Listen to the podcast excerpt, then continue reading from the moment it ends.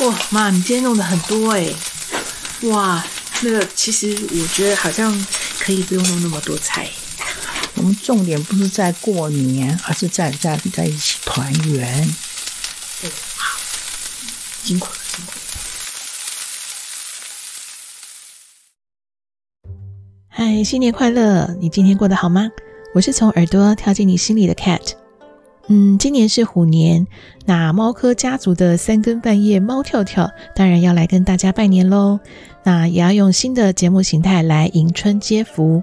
嗯，刚才节目一开始呢，大家听到的是呃，Cat 和我妈妈今天在准备团圆饭时候的对话。嗯，今年因为疫情的关系，那可能有些人的返乡行程啊，还有年夜饭的计划受到了影响。但是呢，嗯，我觉得很温暖跟感动的是，无论大环境如何，嗯，家里面呢都会准备好年夜饭。对于常常喊着要减肥的我们啊，其实年夜饭的意义应该都不是在美食佳肴，而是跟家人团聚的那个时光。嗯，说到和家人团圆呢，这让我想到了，嗯，小时候我们会很期待除夕呃的夜晚，那尤其是守岁这件事情，因为那一天呢可以不用早早的上床睡觉。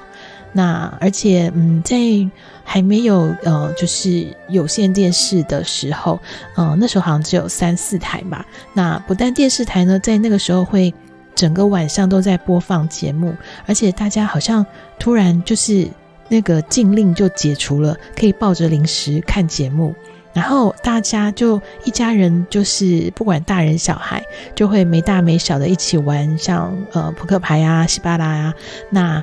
呃，新年期间呢，就总而言之就是一直不停的吃喝玩乐，吃喝玩乐。那 Kate 因为是在眷村长大，那大家可能也听说过眷村，就是呃环境就是非常的这个鸡犬相闻啊，大家就是会互相串门子。那我们在过年期间呢，大人们也会相互拜年，然后相约打打小麻将。那我们小孩们呢，也像是因为没有大人管嘛，少了很多的规矩。那，就可能会到诶这个邻居家吃吃喝喝，然后玩乐了就睡在别人家。那过年呢，当然要放鞭炮。我们女生呢也不管什么气质了啦，大家就会拿压岁钱啊，买一些水鸳鸯啊、冲天炮啊、蝴蝶炮啊、甩炮啊、呃仙女棒、火树银花，嗯，这些大家应该有玩过吼。那我们女生呢也会跟男生拼场哦。总而言之呢，就是要把夜空照亮，让空气中呢弥漫着鞭炮的味道，因为这才是年的味道啊。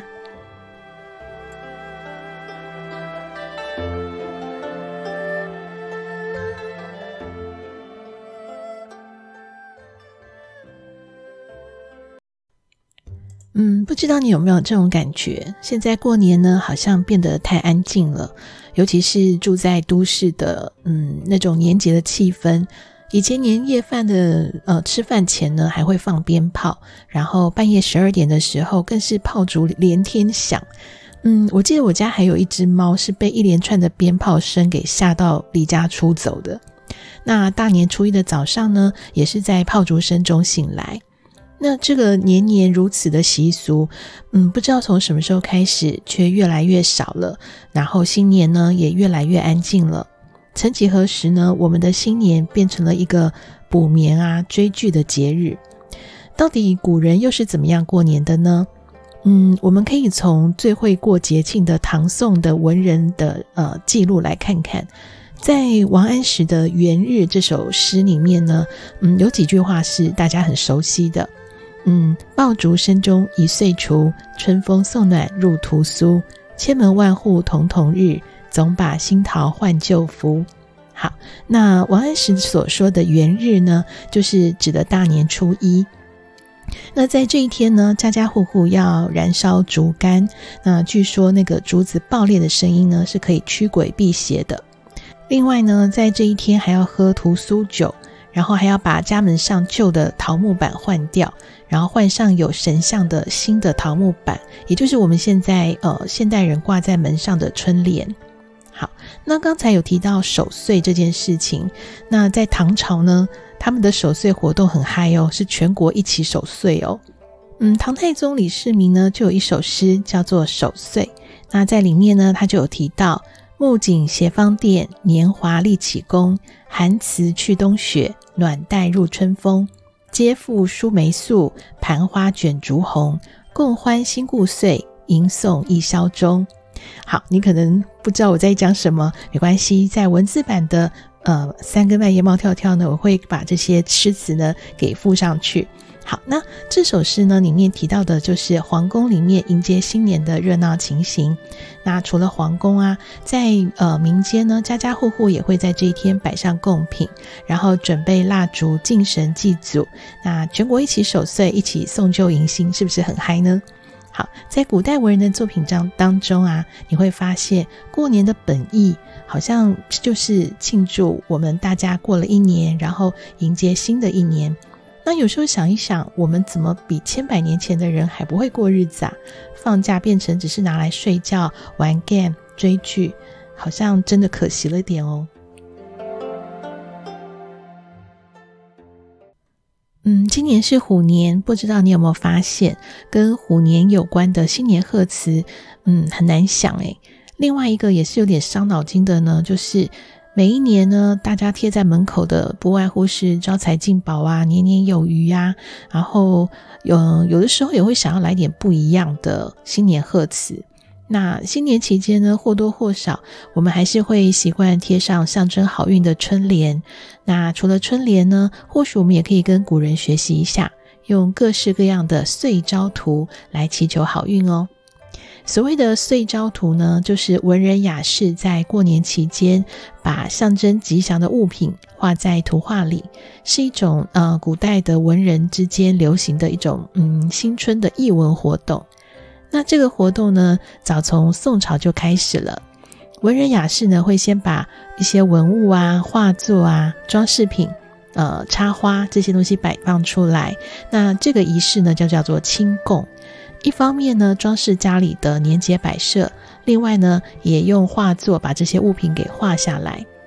那这些岁朝图里面的物品也很有意思，呃，有些是我们到现在还会沿用的，呃，比如说。画里面会有花瓶，那象征的是平平安安；那瓜子、葡萄、石榴，象征的是多子多孙。那也有的是我们比较少见的，比如说，呃，佛手柑，它象征的是福气。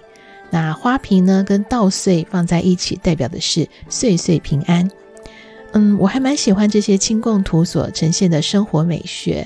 那迎接好运呢，不一定是要用呃富丽堂皇的一些装饰，或者是很喧闹的那种大红大呃金金光闪闪的这种气氛。那有的时候简简单单的摆饰，呈现心中的所愿，不仅可以祈求来年好运，也让家里呢多了一点典雅的氛围。那心境呢也会沉稳一些。嗯，这样也是可以让自己带来好运的哦。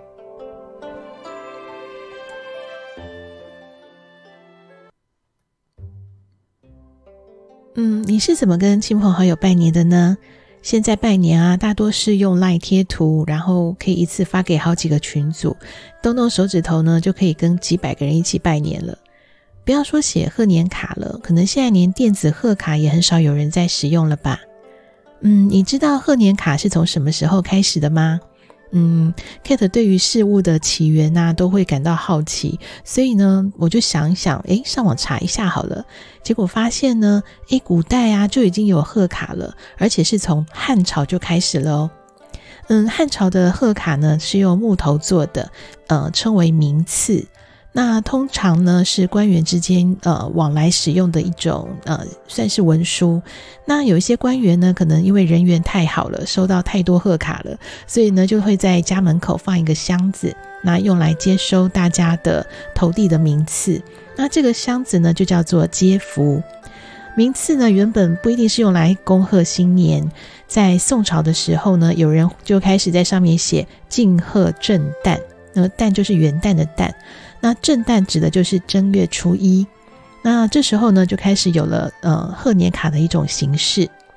那随着文人雅士呢彼此拜访越来越频繁，觉得诶这样有点浪费时间，尤其是有一些不是太熟的人要亲自登门拜访，好像有点麻烦，要送不送啊？这种礼数的拿捏还蛮蛮难呃掌握的。后来呢，就出现了一种用梅花签纸剪裁而成的一种卡片，感觉还蛮精致的。那上面呢，就写上祝贺人的姓名啊、地址啊，还有呃恭贺的短语。那就请人依着地址去寄送。那收到的人呢，会感受到心意。这个小卡片看起来呢，也还蛮精致的。于是这样的小卡呢，就成了贺年卡的雏形。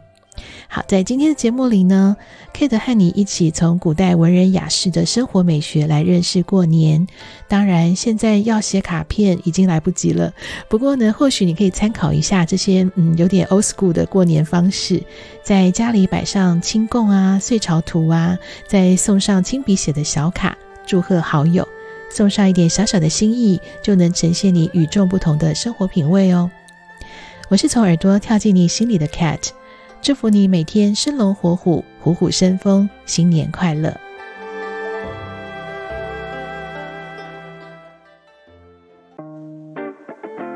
原本自言自语的第一季三更半夜猫跳跳，到了第二季会有什么样的改变呢？嗯，这个改变和 Kate 最近的生活有点关系。那不过，嗯，Kate 本来就只是个声音啊，只是现在跳得更远了一点。配合工作形态的转变，Kate 除了要分享呃跳跃在岛屿间的生活之外呢，也将跳跃在虚拟和实境之间。这个改变需要你跟着我一起来创造，所以就请期待全新的三更半夜猫跳跳。我是从耳朵跳进你心里的 Cat，让我们一起对生活有感，对人生有梦。